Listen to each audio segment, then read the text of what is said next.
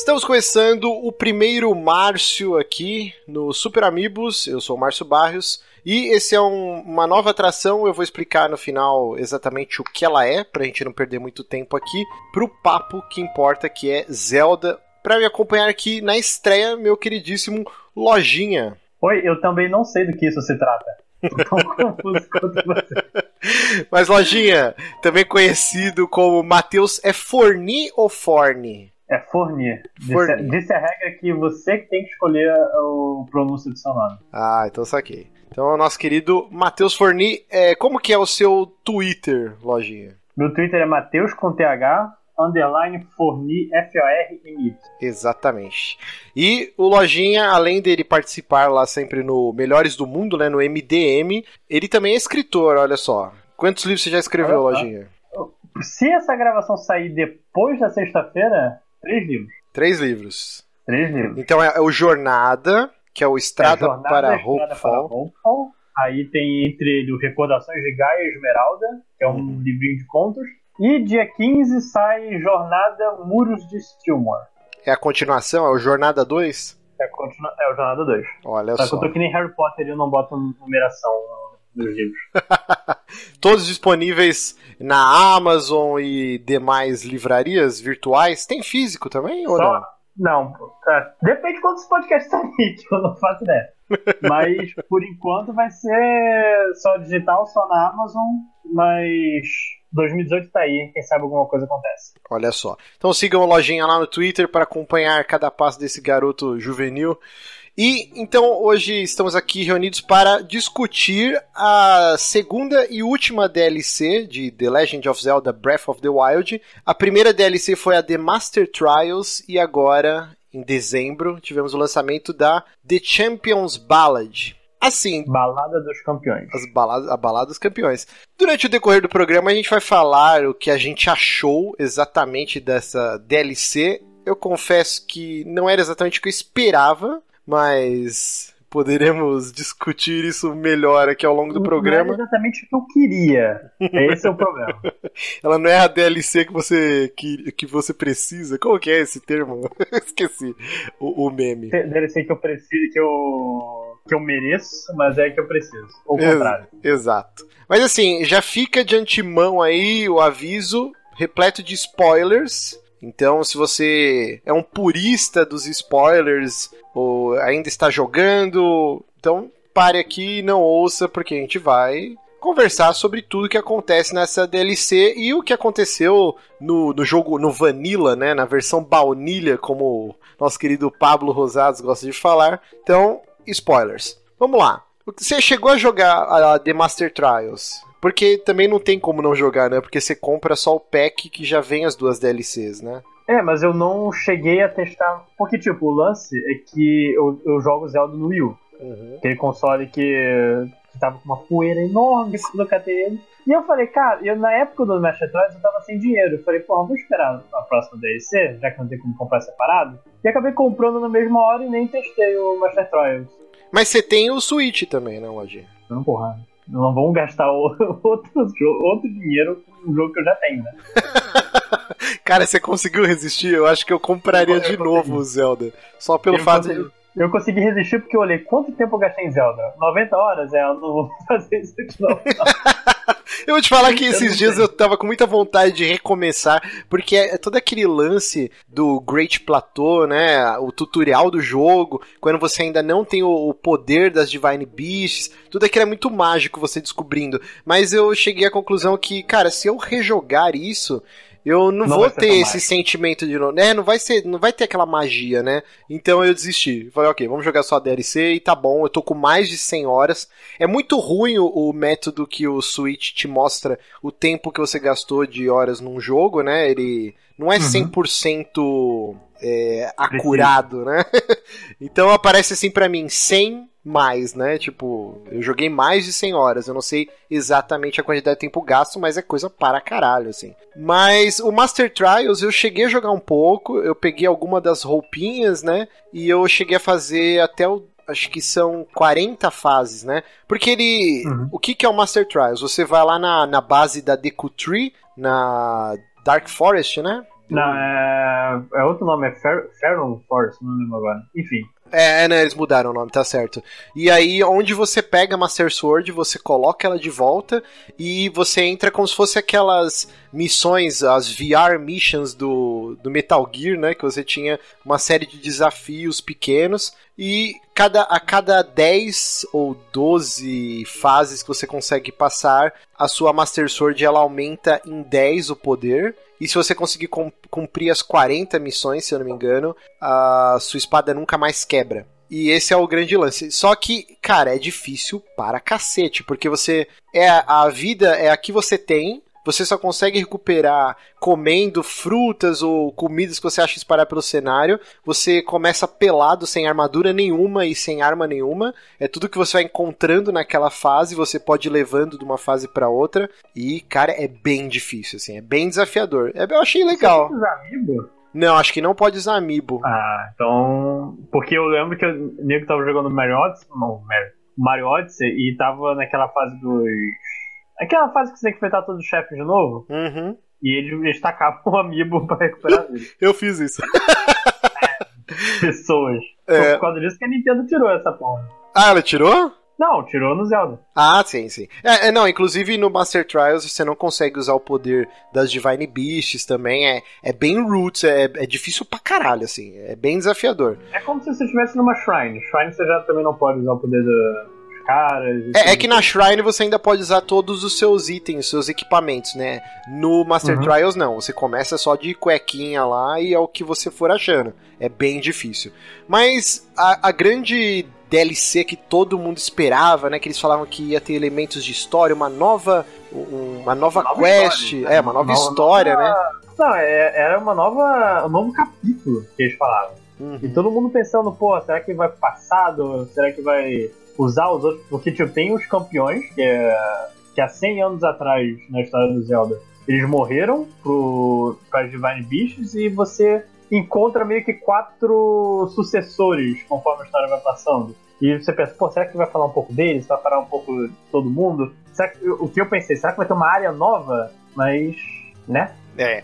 Mas vamos, vamos chegar aí, vamos chegar aí. Então, assim, quando você começa a DLC, o pré-requisito é que você já tenha é, matado a, as quatro personificações do Ganon, não sei se esse é exatamente o termo correto, mas você tem que ter terminado as quatro quests das Divine Beasts para poder acessar essa, essa DLC. E aí o que acontece é que você volta pro Resurrect Shrine, né? Que é o, o começo uhum. do jogo, né? Quando o Link acorda lá na tumba e você é presenteado que, com aliás, uma. Você encontra um Korok lá dentro. Sim, sim, tinha, tinha, eu já tinha conseguido ah, ativar é ele. Cara, isso é, é um bagulho que eu não gosto muito desse jogo.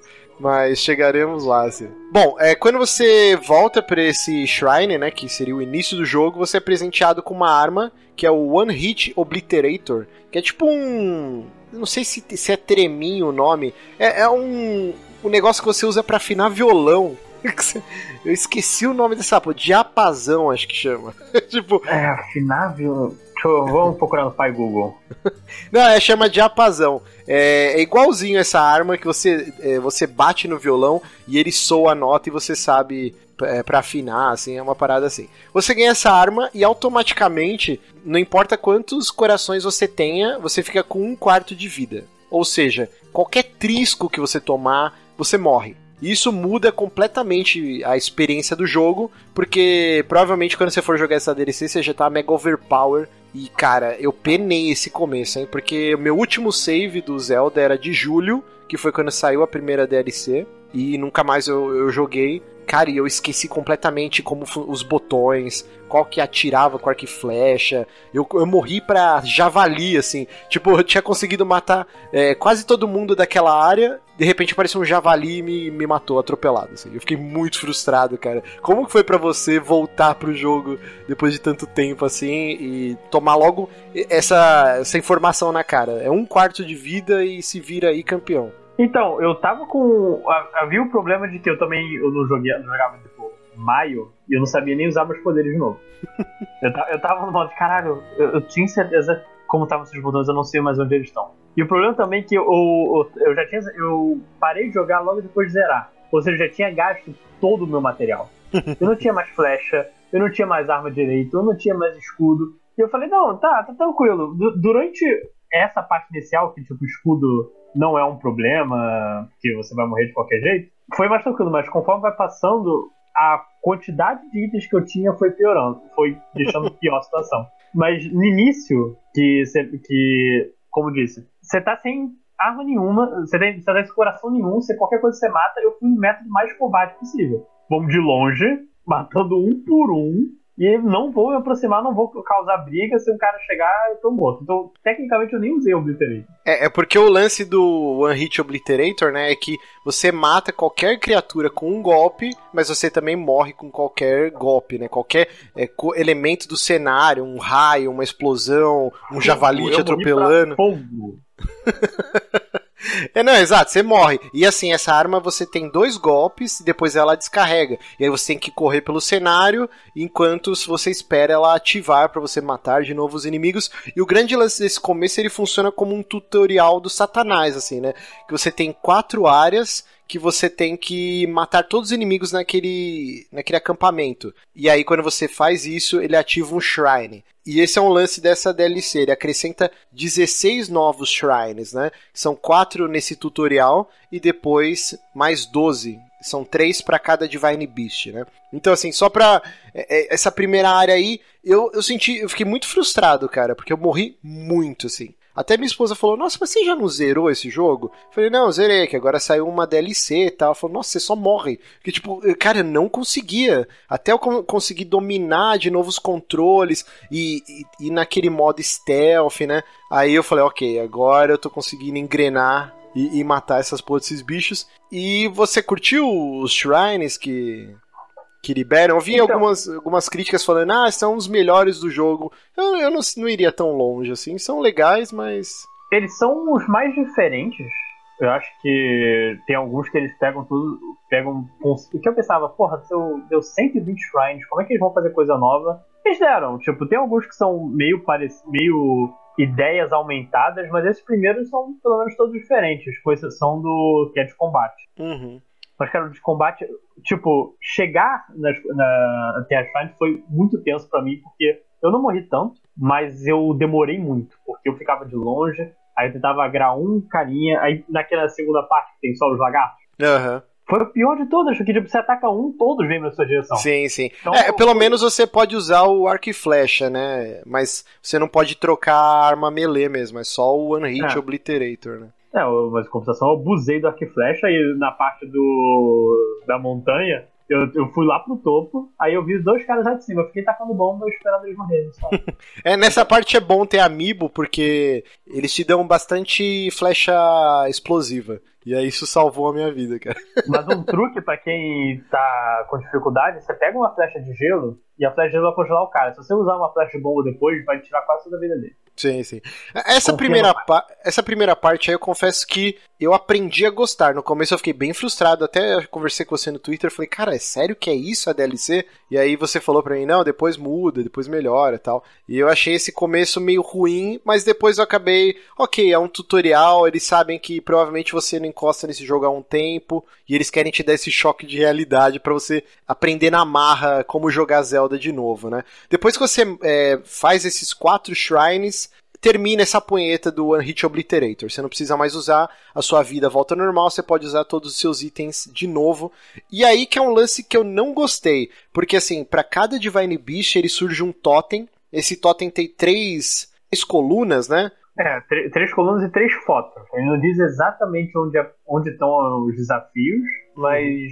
ele te dá uma foto. E o problema da foto para mim é que o, o seu mapa é meio é marrom e branco. Hum. E a foto é toda colorida. Isso me fudeu de uma maneira que eu não achava essas porra. É, então, porque é uma foto como se tivesse no modo com o Link voando sobre o cenário, né? Não do mapa. Então dá um, um, dá um bug no seu cérebro. cara, onde que é essa porra? E eu achei isso muito caído, velho, porque provavelmente você já gastou muitas horas de jogo e você não quer ficar caçando de novo cenário. É, porque assim, os primeiros 60, 70 shrines quando você tá jogando, é bem orgânico, né? Você tá lá, ah, deixa eu explorar esse lugar aqui. De repente, opa, tem um shrine aqui, você faz. Depois desses 70, começa a ficar bem enfadonho. Você tem que ficar garimpando. Eu tive que, que recorrer a mapa na internet, assim, porque tinha uns que, cara, é meio impossível de você descobrir. Então, quando você volta pra DLC, tem que fazer isso de novo. Eu achei um saco. Tipo, eu achei que foi um truque barato para estender a duração da DLC, assim. Eu acho que poderia marcar direto no mapa onde você tem que ir e fazer o desafio. É, e, e também porque o zoom da, é, é, a foto meio que é, de outra maneira pode parecer idiota, tipo, não, você tá vendo as montanhas aqui, óbvio, você consegue ver seu idiota. Mas não, é, a foto vem num zoom diferente, e você não consegue. Parece que vem numa escala bizarra que você não consegue encontrar. E esse lance, tipo, nesse DLC eu fui perceber o que realmente eu gostei de Breath of the Wild, que foi a exploração. Uhum. Você conhecer um lugar novo e você, porra, vou ver, vou ver aquilo dali e vou encontrar o, o lugar que eu não estava esperando. E o início do jogo foi principalmente isso, que mesmo, mesmo hoje, velho, depois de ter jogado um bocado de videogame, o início do Breath of the Wild me fez acreditar que qualquer coisa era possível. Sim, sim, ele trouxe meu, o amor dos videogames de volta, né? É, quando eu encontrei meu primeiro dragão, o, aquele, o dragão dourado no, no lago, eu falei, caralho, que, que porra é essa? Sim, sim. Tem dragão? O que mais pode ter? Pode ter qualquer coisa nesse jogo. não se faz a menor ideia. O dragão apareceu só pra mim, apareceu pra outras pessoas? Qual é o esquema dessa porra? E voltar ao coisa, parece que meio que você entra no palco do do truque de mágica depois que a mágica foi feita, sabe? Sim, parece que eles querem forçar aquela, aquele sentimento de novo e não tem, né, como fazer isso. Não. Né? É, eu, eu, realmente não gostei. E assim, os desafios são meio. São, são divertidos, vai. Por exemplo, é, você tem que descer a montanha surfando no escudo, só que você vai ativando uns checkpoints. Depois você repete isso no deserto com aquelas. É, tipo uma foca, o leão marinho. E tem muita repetição, né, da, dos desafios. É, é por... todo desafio são, acho que, um inimigo que você tem que derrotar. Uhum. Um, uma corrida com esses orbes do, ou você tá na areia, ou você vai escalando. E outro que é aleatório. Por exemplo, no da areia você tem que voltar ao lugar do, do Yaga, Yiga Clan. Ah, os Ninja Banana, né? É. Que, aliás, é muito mais fácil depois que você tem o, o a habilidade de voar. Sim, nossa, é muito mais fácil. Que essa parte todo mundo agarrou nessa parte, né, cara? Ela é bem difícil. É, era muito difícil. Acho que foi a parte mais difícil do jogo pra mim. E eu voltei e foi ridículo. E, Mas, e... tipo, de luta, eu acho que o melhor de todos foi aquele da areia. Que eu nunca tinha enfrentado um cara assim. Ah, eu tinha matado, porque é os Mordo. Mordunga, acho que chama, né? Que é tipo um, é. um bicho bizarro que fica na areia lá. Tipo o ataque um dos vermes malditos, né? E eu já uhum. tinha matado um, e aí agora você luta contra o Mordu King, né? Que é tipo, ele é albino, ele é o rei desses bichos bizarros aí. E foi bem legal a luta. É que assim, você já tá tão overpower que realmente não, não existe muito desafio nessa DLC. A, a, não ser no final, a gente vai chegar nessa parte aí. Mas eu realmente acho que o lance de você ter que ficar olhando pro mapa, descobrir onde que ele tá tentando te mandar, e isso é um pouco frustrante. E depois que você encontra o desafio, aí é bem tranquilo de, de fazer. Aí, a cada três desafios que você completa, você volta pra Divine Beast e você pode. Uhum. Cara, isso eu achei muito zoado, velho. Porque você você revisita uma boss battle, né? Então é uma batalha contra o chefe requentado, exatamente como você já tinha feito no jogo na versão baunilha. Só que agora tá com um efeito horrível, assim, na imagem, como se fosse um sonho, uma memória, né? Então fica tudo. É, experimenta jogar no seu tablet do Wii empoeirado pra você Nossa, ver que é horrível. Né? Fica tudo horrível, meio desfocado. Você, na maioria das vezes, né, tirando o, o fato do. Como que é o nome do, do Goron lá? O Darun? O. Daruki, isso. Daruki. Tirando ele, né? Todos os outros você tá com a roupinha e usando as armas não, dos Daruki campeões. Também você tá com a roupa. Não, eu, eu usei a roupa. Não, o Daruki é pelado, não tem como você usar a roupa dele. Ah, sim, sim. ah, mas a Mifa também tá pelada. Não, não, mas aí você usa a roupinha do, dos Horas, né? O sim, traje sim. completo e você usa as armas dela tal. E... É, você não tem, por exemplo, a luta do, da Urbosa, você não tem arco e flecha. Nos outros, você não tem alguma. Você, você tá muito limitado. O jogo praticamente te dá, olha, você consegue lutar com esse set aqui? Boa sorte. É, você é obrigado a usar essas armas, você não pode abrir o. Você abre o menu, mas não tem mais nada disponível de equipamento. E isso eu achei bem frustrante, porque, por exemplo, você tem uma quantidade X de flechas e tem aquele escudo ou aquela espada e ela quebra. E se quebrar, você simplesmente tem que dar load e voltar pra batalha, que não existe uma outra maneira. E isso para mim vai contra tudo que o Breath of the Wild é, que é a liberdade de você explorar do jeito que você quer e, e vencer os desafios do jeito que você criar na sua cabeça uma possibilidade, né? Aqui nessa DLC eles te obrigam a matar o cara de tal maneira. Se você desviar um pouco, se você errar, gastar flecha, já era, você tem que dar load. E aconteceu isso comigo praticamente em todas as batalhas. Eu, em algum momento, eu fiz uma cagada ou minha, minha espada quebrou e eu tive que dar load porque era impossível, tipo, matar, né? Você sentiu isso também? É, eu não passei pela. Só, só no último, o da água, que não tem, tem aquele lance de desviar o gelo e você só tem 10 flechas. Uhum. E eu não sabia como fazer de novo e eu tive que recomeçar porque acabaram as flechas no meio da coisa. Mas acho que não é um. Pra mim, não foi um problema principal, tipo, qual a arma. Mas o meu problema foi que eu, cometi os mesmos erros da primeira vez que eu fui o chefe na volta. tipo, o do raio, o lance de você ter que pegar uma das coisinhas do chão e segurar perto dele pra ele se eletrocutar. Uhum. Eu demorei 20 minutos de novo. Sim, eu, eu também, eu também. Eu agarrei nessa parte também, cara. Eu fiquei é. jogando, caralho, que porra é essa? O que, que eu fiz? Eu, eu pensei, eu zerei eu já derrotei esse chefe. O que eu fiz pra essa porra acontecer? E demorou o mesmo procedimento. O, que eu achei meio caído de, dessa decisão deles é que assim. É, não era o que eu imaginava, e eu acho que se eles quiseram recriar a batalha dos campeões há 100 anos atrás contra a corrupção do Ganon, né? Eu não lembro exatamente o nome, né? Que tinha em cada Divine Beast, eu acho que eles poderiam te colocar na pele dos campeões. Eu entendo que eles teriam que animar completamente um novo personagem, e os caras não querem gastar dinheiro nem tempo com isso, e talvez eles tomaram a decisão mais simples, que ah, bota o Link com o traje aí da área e tipo, bota ele pra lutar. Armas e vai. E poderia, por exemplo, você derrotou, entre aspas, né, a corrupção do Ganon, mas aí você morre. Porque eles morreram, né? Então, quando, aí morri e volta pro Link. Tipo, ah, então foi assim que aconteceu a batalha. Tipo, é, poderia colocar o, o, o, boss, tipo, trapaceando. Tipo, depois que você tá derrotando ele, ele faz alguma coisa e, e matava o, o campeão X. Poderia ser isso, mas eu achei que ficou meio whatever, assim. Simplesmente uma memória do Link e aí você destrói. É só um repeteco, né? E aí quando você termina essas batalhas, você tem uma cutscene, as cutscenes estão bem legais, bem bonitas, mostram uhum. o momento que a Zelda recrutou cada um dos campeões, dá mais um background, porque no jogo eles, no jogo Baunilha, né, eles foram bem subdesenvolvidos, eu achei, né? Então essa Sim, DLC tem, tenta você tem as fotinhos da Zelda, mas praticamente é, é Zelda e Link que se trata. Depois, sim, você, quando você vai atrás das Divine Beast, você tem um pouquinho mais da história dos outros. Só que a personalidade deles é muito. É isso. Esse uhum. jogo não. Eles não transformam o personagem mega complexado, mas você tem uma outra visão. Por exemplo, o Boss era conta que conheceu a, a mãe da Zelda, o você vê o pássaro lá idiota que eu nem me incomodo de aprender Nossa, o nome dele. O Revale é insuportável, cara. O Revale Sim, é... e você vê pelo menos ele falhando em aprender a usar o golpe, que você, que você nem tem problema em usar. Você é muito melhor que ele. Ele é um merda. Ele é um merda. Mas, mas você vê, é um, é um outro toque. O Daru que tem medo de cachorro, né? Sim, também é o que falta colocar o Naruto? Eu não medo de cachorro. É. É isso que ele precisa. E cara, eu não sei se você teve essa impressão, mas parece ainda mais. No jogo original eu já achava isso, e agora na DLC, muito mais.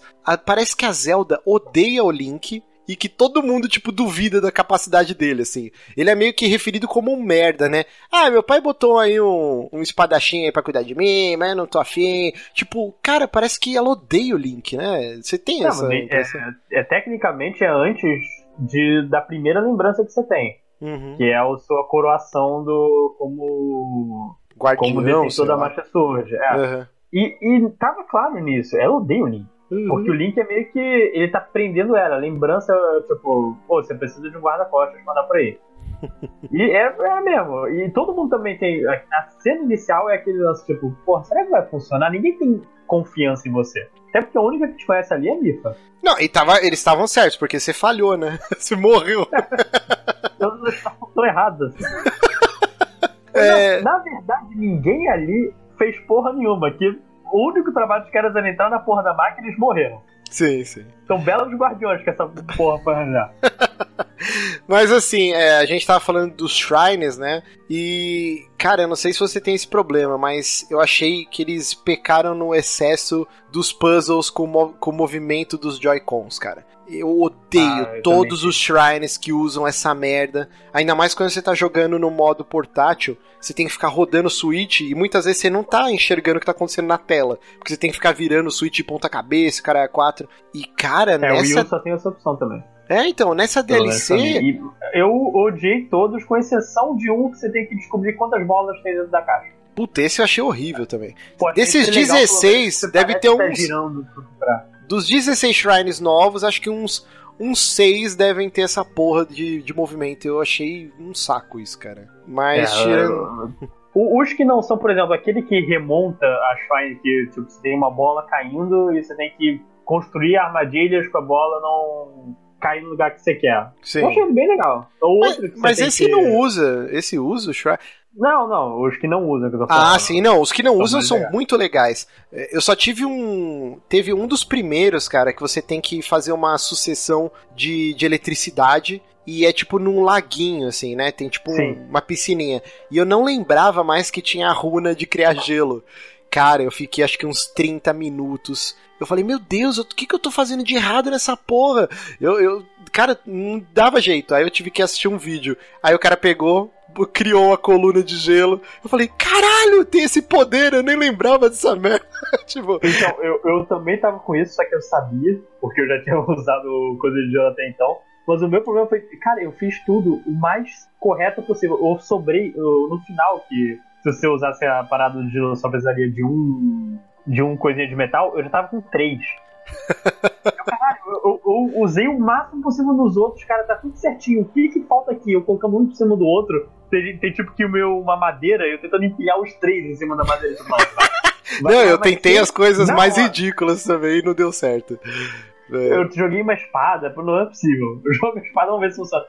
e aí eu vi o vídeo, aí gelo. Ah, não, ah, água, ah, que idiota. Mas esse é um dos primeiros, né? É meio que, que os caras te forçando a ou pesquisar ou lembrar que existe essa runa, porque aí depois nos próximos eu falo, ah, aqui tem água, eu vou usar o, o Criones, né? Que é o nome da runa lá. Sim. Mas achei bem, bem bacana. Aí assim, depois que você termina essas boss battle requentadas aí, aí sim você tem acesso a uma nova dungeon. E ela é bem legal, cara. Eu achei bem divertida essa dungeon. Eu vou, eu vou deixar essa reclamação pro final aqui do, do podcast. Você tem a última boss battle, né, do jogo. E para mim é a mais legal e a mais desafiadora do jogo inteiro, inclusive do Ganon, assim, que eu achei bem fácil a batalha com o Ganon, apesar de ser bem épica, ter, ter várias fases e tal. Mas essa última luta contra. É aqueles velhinhos, né, que ficam na redoma no final de cada shrine. Sim. Aqueles undeads bizarros. Mano, que batalha difícil, hein, meu? Puta que o pariu. É, quando eu vi no início, eu, pensei, eu logo lembrei do, do Wind Waker. Que é. Você tá numa, num cenário redondo e tá chovendo. Hum. Eu pensei, não, tá, tá tranquilo. O Wind Waker foi, foi desafiador, mas foi fácil. Eu lembrei, eu tô sem a Zelda pra distrair. Cara, mas eu apanhei. Mas eu apanhei. A Mifa me recuperando. Não, vou tentar de novo. Aí eu deu game over, eu tentando de novo, e podcast começando. Eu, caralho, tem que zerar essa porra.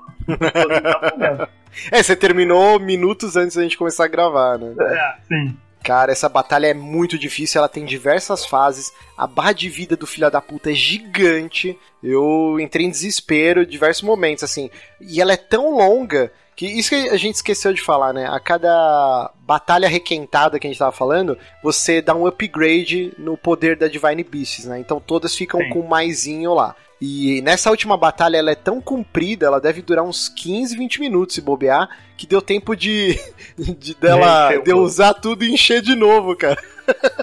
tipo, e nunca aconteceu isso em nenhum momento do jogo. falei, caralho, quanto tempo que eu tô lutando com esse cara, assim. Mas eventualmente consegui matar e é bem, bem bacana, assim, mas a recompensa eu achei meio caído. Aí a eu motoca. É a Master Cycle Zero, né? Você ganha uma motoca turbinada. Turbinada não, né? Esse é o, é o, meu, meu problema com ela. Porque assim, você não chegou a usar ela então direito. Não deu não, tempo. Eu, eu dei uma, dei uma andadinha com ela só, mas não cheguei a explorar mais. Uhum. É, eu achei ela bem treta de controlar. E ela não tem turbo, então você tem uma velocidade assim que é razoável, é um pouquinho mais que um cavalo. Então, assim, não é tão rápido assim. E, e, é bizarro, até a porra do cavalo tem o turbo da cenoura lá que você fica apertando e uhum. ele dá um, um gásinho. A moto não tem. Podia ter. E, e, o que eu achei caído, assim, depois de mais de 100 horas jogando, eu fiz os 120 shrines, fiz a porra toda desse jogo. Aí eu ganhei uma moto e, tipo assim, a moto ela é legal para você correr em planície. Agora, qualquer terreno que tenha já algumas elevações ou alguma área com parede. todas que são quase todas, fica terrível de você controlar. E esse já era um dos motivos que eu mal usei cavalo nesse jogo. Porque é muito melhor você caminhar com o Link, escalando e tal. É, o lance moto... pra mim era sempre, vou pro lugar mais alto e de lá eu uso o paraglider pra ir uhum. chegar a outro lugar. Exato, e a moto só intensifica isso, né? Então eu acho que seria muito mais legal, sei lá, um jetpack porque, e até na, na, temática do jogo, que ele mexe com algumas coisas de tecnologia, né? Você tem os guardiões que são são construtos tal de energia, o cara 4. Podia botar um Tecnobabble lá do jogo e aquela aquela cientista, ela te desenvolver um jetpack, porque seria super útil. Voar. É assim, faz a moto voar, não é problema. é, não, a moto voar ia ser muito zoado, mas um jetpack ia ser super legal, cara. Porque você podia, para você navegar pelo mapa ia ser muito mais tranquilo, você podia ir atrás de algum shrine que você deixou passar, ou alguma armadura, algum baú, algum desafio. E, cara, a moto é muito whatever, assim, sabe? Eu achei uma recompensa tão frustrante. Eu realmente. É, eu achei, na verdade, todas as recompensas do jogo frustrantes, porque quando você enfrenta a, a, a Divine Beast pela primeira vez, você ganha um upgrade maneiro. Que todos, todos os upgrades dos caras são. São, são úteis. ótimos. Tipo, porra, você morre, mas revive, o outro você tem o ataque em área. São todos excelentes. Aí você pega a Divine Beast que você tecnicamente está fazendo de novo, você está enfrentando o mesmo chefe, está fazendo a mesma coisa, e você ganha a mesma coisa de novo. Ele fica Sim. com um tempo menor. E, cara, eu nunca senti necessidade de. Ah, tá acabando o tempo. Eu acho que se fosse um lance tipo, ah, você pode usar mais vezes, seria melhor. Sim, sim. Tipo, em vez de dois regalo win, você jogar quatro, seria mais útil. E até a moto, pra mim, é o problema é que o, o principal desafio no Breath of the Wild não é, é explorar horizontalmente, é explorar verticalmente, é subir as coisas. Sim, sim. Você tá, às vezes, na, na chuva e é impossível você. Escalar, né? É um inferno. Escalar uma coisa gigante. Você tem todos os problemas de ir para cima que acho realmente o jetpack seria uma coisa excelente. Ah, mas vai quebrar. Cara, você tá jogando o último DLC. Você não vai mais jogar esse jogo. Exato, é um jetpack seria muito mais interessante, assim. Para encerrar aqui, né, quando o Breath of the Wild lançou lá em março, eu estava jogando Horizon, né, que saiu em fevereiro, finalzinho de fevereiro. Eu joguei no Play 4 Pro, então jogo lindíssimo, 4K, blá blá blá blá. Quer dizer, o jogo não é em 4K, né? Mas eu joguei com HDR, na TV cheia de firula, uhum. blá blá blá. Jogo lindo. E aí eu fiquei com um pouco de receio, assim, puta, eu vou agora jogar o Zelda. E, cara, o jogo saiu super bem, jogo lindo, direção de arte fantástica. Falei, ok, é, eu tava com medo, né, de ter essa diferença muito gritante de um jogo pro outro. E recentemente eu terminei o Assassin's Creed Origins, também no Play 4 Pro.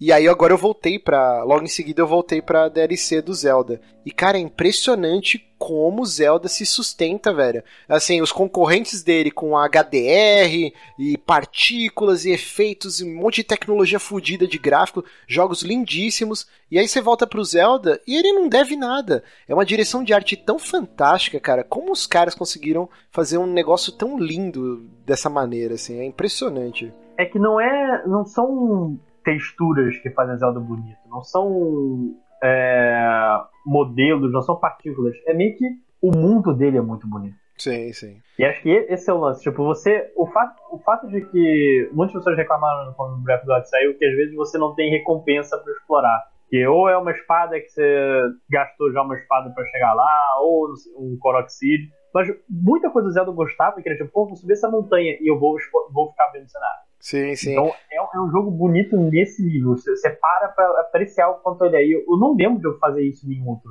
jogo. É, um, uma coisa que favoreceu agora nesse retorno pro jogo, para mim, assim, é porque finalmente, né, a Nintendo lançou um update dos Joy-Cons E pela primeira vez eu consegui jogar no sofá, na TV, assim, cara. Porque uhum tinha uma desincronização terrível. Se qualquer coisa que você colocava na frente do Switch, ou se você levantava a perna para se espreguiçar alguma coisa, o Link já começava a andar para o lado contrário, já cagava tudo o controle. E eu acabei desistindo. Então toda vez que eu jogava o Zelda, ou era no PC, eu ligava no monitor aqui, ou eu jogava em modo portátil.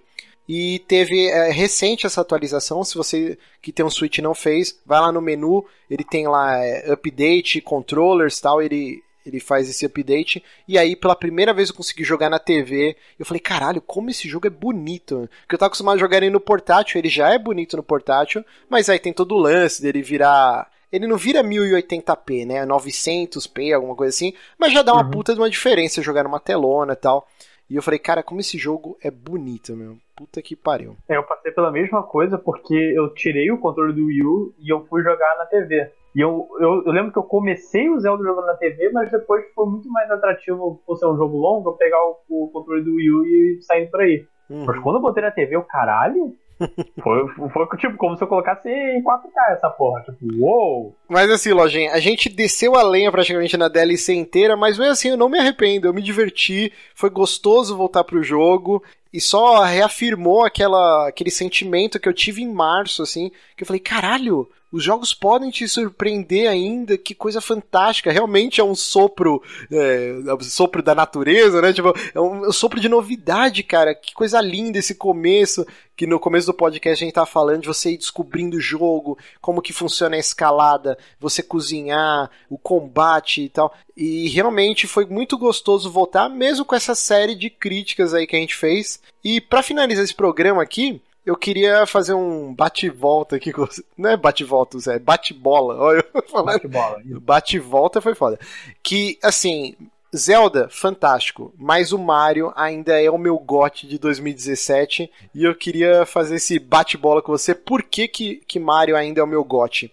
O Mario, cara, Mario Odyssey, eu não consegui pensar em nada que eu mudaria no jogo. Assim, ele não é um jogo perfeito, tá? Não existe jogo perfeito. Mas assim, é uma obra-prima, do mesmo jeito que Zelda também é, mas eu não consigo pensar em nada. Putz, isso aqui me incomodou, eu mudaria. E o Zelda eu consigo pensar em várias coisas que se eu fosse lá um, do, um dos japa lá na Nintendo, eu tentaria dar pitaco para mudar. E vamos ver aqui, eu selecionei algumas coisas, vamos ver se você concorda comigo. Mecânica das armas quebrarem. Eu odeio esse negócio, cara. Eu acho que ele é um ele é sofrível, não funciona pro jogo. Eu acho que em Dead Rising, lá em 2005, assim, era uma mecânica um pouco frustrante, mas fazia sentido. Você pega, sei lá, uma panela, um taco de beisebol e você mata, sei lá, 30 zumbis, é normal que um taco de madeira quebraria, sabe? Um facão, depois de você matar dois, três zumbis, ele perderia o fio, né? Ele viraria um porrete, um porrete lá de aço que você tá dando na cabeça do zumbi. Uhum. Agora, no Zelda, cara, é tão frustrante você pegar uma puta espada maneira, assim, um escudo mó bonito, e aí, cara, você lutou com um cara, às vezes com um cara é suficiente para destruir a arma. Você pega a porra da Master Sword, que você tem que dar o cu pra conseguir, você tem que ter 13 corações e fazer a quest da casa do caralho. Quando você consegue empunhar, é mó épico e tal. E aí você tá lutando com o inimigo depois de 10 porrada, a sua Master Sword ela destrói e ela precisa recarregar. Cara, isso é tão frustrante, velho a porra da espada mais, mais forte da história do jogo, de toda, de toda a franquia. E é, e é tão caída assim, para você ter os efeitos dela de verdade, pra ela ficar indestrutível e com um poder comparativo com outras armas, você tem que fazer a primeira DLC, que é super difícil. E sabe, a Master Sword padrão ela vem com uhum. 30, 30 de dano. Cara, é, tipo... eu, eu tô com a marcha do Sword padrão e pra mim é, é, só só peso. É, então, 30 de dano, cara, qualquer arminha que você, pega aí de lagarto dá mais que isso, sabe? É tão frustrante. Eu acho que essa mecânica é horrorosa, cara. Eu realmente odiei isso. O que, que você acha dessa mecânica das armas destruírem? Não só arma, né? Arco, escudo. Eu acho eu entendo o porquê a Nintendo fez isso. Que é você sempre trocar de arma e, e o lance de. Às, às vezes acho que fica meio difícil você balancear, por exemplo, ah, a arma não quebra, mas ela tem atributos. E balancear para um jogo que você pode ir para qualquer lugar, qualquer hora, eu entendo que seria complicado. Mas Dark Souls mas, faz isso bem. Você tem uma é, série de armas. Mas com... meio que você vai. Não existe. Você não tá no início do jogo, você pode ir pro final imediatamente. Acho que esse é o lance, tipo, porque se você fosse dar volta contrária, você estaria com uma arma tão poderosa no início que você não precisaria pegar mais arma, entendeu? É, Existiria mas... um lugar onde você encontraria arma mais poderosa. Se você fosse direto pra era, você não precisaria mais pegar outra arma. Eu entendo, mas voltando ao jogo agora, que nos lugares que eu procurei não tinha armas tão fortes quanto as que eu tinha, principalmente a arma dos, do, das Divine Beasts que você recebe, que quebram. Não entendo que essa porra quebra. Podia ser uma arma eterna. Eu, eu, ficava com pena, tipo, eu usava e falava, tá quebrando. Mas é a última arma dá um bônus, eu não vou mais usar. Eu vou é, colocar é... na minha casinha, coloquei lá bonitinho e volta. É muito caído Mas, isso. E tem muita arma que eu não usei. Tipo, eu tenho aquela Edge of Duality de 50, eu não hum. uso. Eu penso, pô, vou usar quando tiver uma situação complicada. E essa, é aquele lance de RPG. Essa situação complicada nunca chega. é, realmente eu, eu não gosto dessa mecânica. Eu acho que eles poderiam ter pensado em algo melhor e, e deixar você usar a, a arma que fosse melhor indicada para aquela situação. Ó, esse inimigo aqui eu não posso chegar tão perto que ele me dá um contra-ataque, então eu vou ter que usar uma alabarda ou um tridente. Aí esse aqui eu, eu, eu vou de escudo e espada. Eu acho que eles poderiam melhorar, refinar isso e não usar essa mecânica de quebrar só para fazer você ficar trocando de arma. Eu realmente acho isso muito ruim no jogo. Outra coisa que eu odeio, cara, é o fato da estamina ser utilizada para nadar.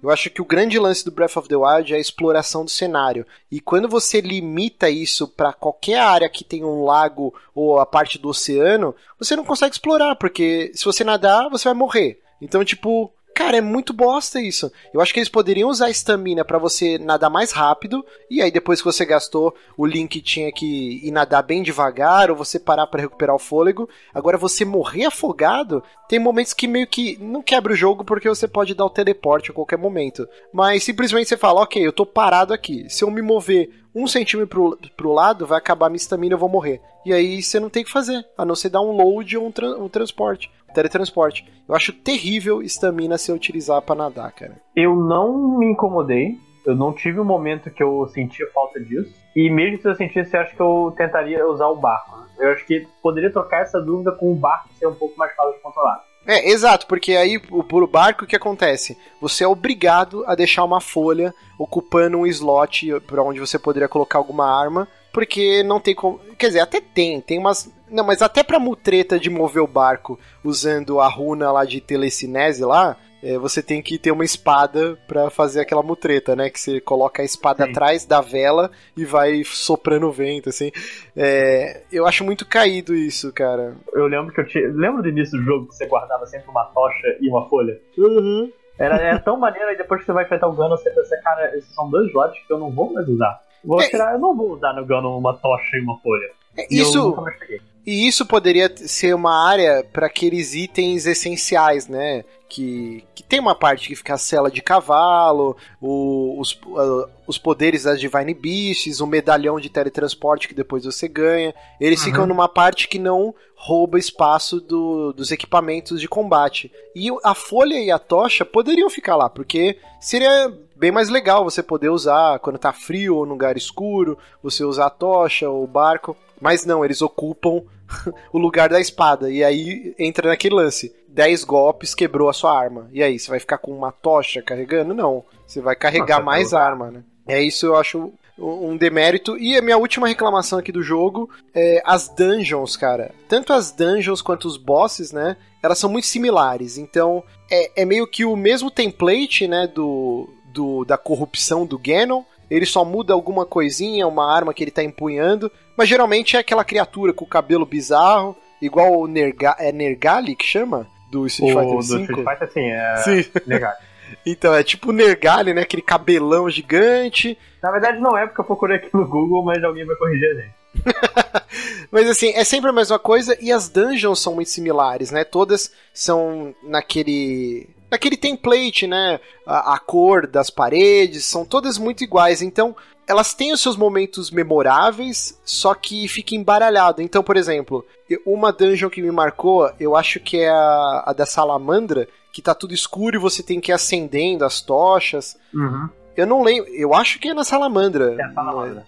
É, isso foi um negócio que me marcou. Mas fica. É tão igual, são tão iguais que fica difícil. Porra, qual que foi que eu gostei, sabe? E eu acho isso muito caído, vindo de uma franquia que tinha dungeons tão únicas, né? Ó, agora você vai na dungeon da floresta, então vai ser tudo temático nisso. Agora é a dungeon do deserto. Agora é a dungeon, sei lá, do céu. A, a série Zelda é conhecida por isso. E aí quando você unifica e fica tudo tão igual, pasteurizado assim, eu acho que que perde um pouco. Você concorda com isso? É, eu acho que a dungeon que a gente mais vai discordar, porque eu gostei bastante. Eu concordo com o fato de que no final elas todas se misturam. Você não consegue lembrar qual dungeon. Porque eu tava lembrando, porra, vou falar. Não, que aquela dungeon foi boa. Qual era a dungeon? Exato.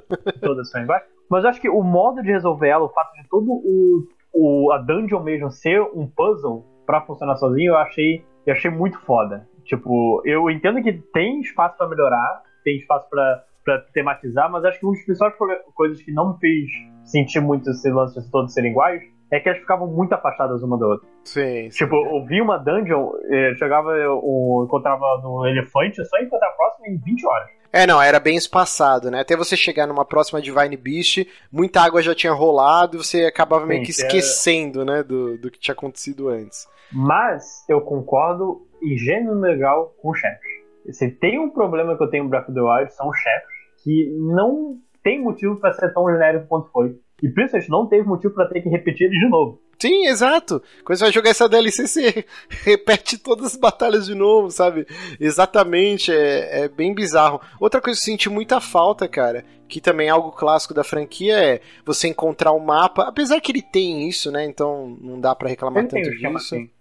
Mas não é igual, né? Antes era muito mais divertido, porque você, uma boa parte você fazia da dungeon sem ter o mapa, e quando você tá começando a memorizar, aí você encontrava o mapa e fala, puta, agora facilitou minha vida.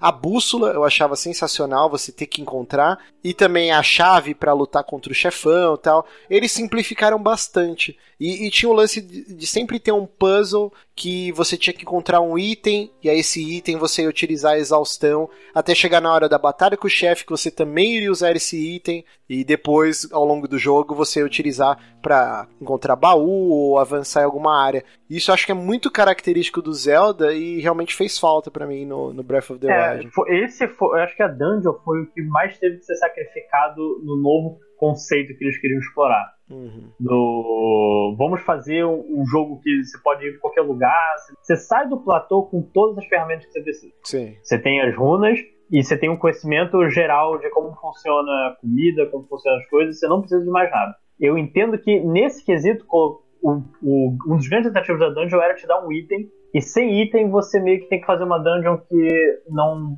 tenha que funcionar mais ou menos como as outras.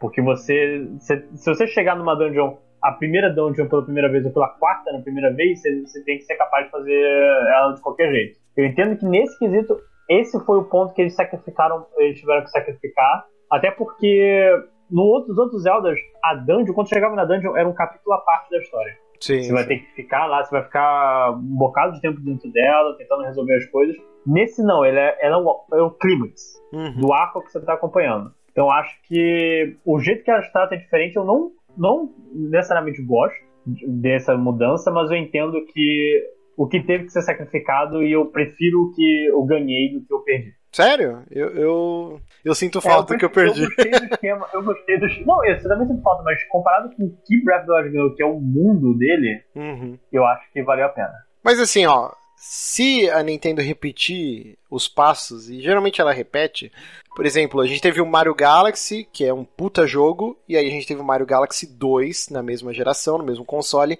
que é muito melhor que o primeiro Galaxy. Eu tenho a esperança que até o final dessa geração aí do Switch, na, na, verdade é difícil agora falar do conceito de geração, porque tá totalmente deturpado, mas eu acredito que até o fim da vida útil do Switch a gente tem uma sequência do Breath of the Wild, Sim. e seria magnífico pegar todo esse lance de exploração, essa engine gráfica e só que povoar com o clássico, não, com o Zelda clássico. lembrando, essa é a base do Wii U. Imagina que o Switch não consegue fazer. Sim, sim. É, eles tiveram que nivelar por baixo mesmo. Por baixo. É, realmente. Mas, cara, é, é, engraçado que essa comparação com Zelda, eu ainda acho Breath of the Wild melhor. Principalmente pelo quesito de que. Eu acho que realmente ele, eu consigo achar coisas nele que podem melhorar. mas o que ele passou foi uma coisa que eu não consegui repetir em muito tempo. Que é a sensação de, cara, depois de tempo você consegue ver as engrenagens usando o jogo, você consegue saber o que, que é possível dentro do jogo e o que não é, mas the Wild me fez esquecer disso por um momento. E o lance que eu, eu faço aí diferenciar do Mario é que eu consigo ver onde Zelda. Sempre que sai um Zelda, eu consigo ver onde eles conseguem melhorar. Mario, eu sempre penso, cara, chegou ao limite. É esse o melhor Mario. Sim. E não tem mais como fazer. É, tipo, acabou o Galaxy. Cara, o que, que eles vão fazer agora? É. Não tem mais. Não, eles deram uma derrapada no 3D World, né? Mas. Sim, mas acabou o Odyssey e eu acabei o Odyssey, cara, será que a Nintendo consegue? É, exato. o Odyssey é. tão bom de novo. Mas é uma coisa que eu não tenho com o Zelda. Zelda eu acho que é um conceito que você consegue mais iterar. Sim. Mas Mario eu não vejo como iterar com tanta facilidade. É, exatamente. Com esse argumento, ó, melhor ainda esse argumento que apresentou. Fortalece mais a minha escolha para Mario ser o GOT de 2017 e o Zelda vir logo na sequência, na segunda posição. Mas é isso então, vamos ficando por aqui. Apesar de a gente ter falado não mal, né? A gente apontou diversas críticas, mas eu atesto aqui, pelo menos a minha parte, acredito que o Lojinha também. Cara, Breath of the Wild é um jogo que, pra carteirinha gamer, o cara precisa jogar essa porra. É um marco na história dos videogames. Daqui a 10, 15, 20 anos ele vai ser louvado, ovacionado, do mesmo jeito que o Ocarina of Time revolucionou também. É um jogo fantástico, mas ele tem essas arestas aí para ser a parada. Ele tem, tem espaço para muita interação. Então, Espero ansioso por uma sequência do Breath of the Wild. Lojinha, muitíssimo obrigado pela participação. Espero que você volte, volte mais vezes aqui para a gente discutir sobre outros jogos, séries, ou, livros. Ou RPGs, Coffee Coffee. Ó, oh, olha só, quem sabe, hein? E só pra, pra encerrar aqui, eu falei no começo do programa que ia explicar o que, que é essa atração aqui, né? Pra quem acompanha lá no Twitter ou acompanha o site, sabe que eu serei papai em breve. Talvez quando você estiver ouvindo esse programa, eu já, já sou um papai. E eu já estava com muito problema de conciliar o, os afazeres domésticos, do trabalho, casamento, com os Super Amigos, eu estava faltando em muitas gravações, não estava conseguindo mais acompanhar notícias, Castia 4, por isso que eu fui me afastando aos poucos. E agora com a chegada da bebê vai ficar mais difícil ainda, porque é um hobby, né? É no tempo livre que a gente vai produzir alguma coisa, né? Eu tenho que ter o meu trabalho lá que eu preciso me dedicar, né? E com a neném. Assim, você não ganha o suficiente com Super Amigos? Oh, claro.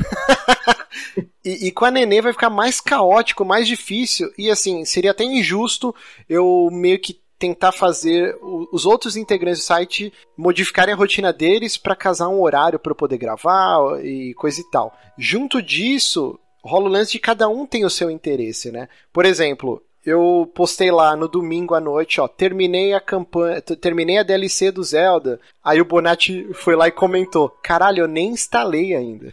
tipo, assim, como que eu iria gravar com o Bonatti é, sobre essa DLC, assim, eu teria que esperar ele terminar, só que ele tem o trabalho dele, ele tem é, a vida social dele, ele tem banda. Então, assim, quando ele terminar, eu já não vou estar tá mais nesse, nesse mesmo hype, com, com a coisa fresca na cabeça. E, e isso acontece com, com o Honório, com o Johnny. Então fica muito difícil de unir esse, esse time, assim, de todo mundo consumir aquela coisa ao mesmo tempo. Porra, vamos gravar. É muito difícil acontecer isso. E eu falei, cara, eu tenho muita vontade de, de, discutir. Eu acabei de zerar um jogo, eu quero falar sobre ele, acabei de ver uma série. Só que eu não posso obrigar os caras a consumirem a mesma coisa que eu estou consumindo no mesmo momento para gerar conteúdo. Então esse podcast ele não vai ter periodicidade.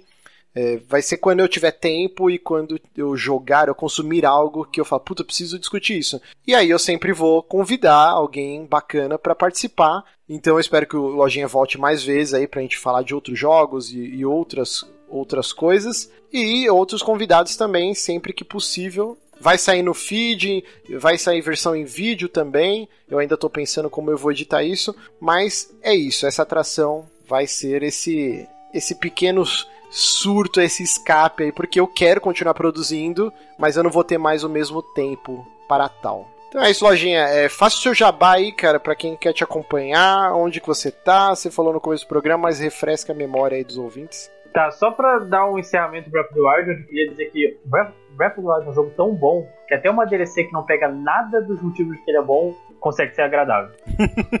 é, é, nesse ponto que é bom pra caralho, porque o jogo não tem É, não tem o, o, lugar novo que eu tava esperando para explorar, mas mesmo assim eu curti a experiência. Mas se você quiser me acompanhar, não vai ser nos posts do MDM, que não dá pra ninguém mais escrever naquela merda. mas você pode procurar os podcasts, que eu tô por aí. Tô sempre no Twitter, gastando no horário de trabalho. Então vai lá em Matheus Online Forni e se divirta com os meus minhas reclamações sobre monografias e afins. Exatamente. E leiam os livros do Lojinha. Eu tô prometendo faz tempo aí, mas agora eu vou pegar uma licença maternidade. Licença paternidade, é, na verdade, né? Acredito que vai ter tempo mesmo pra ler um livro.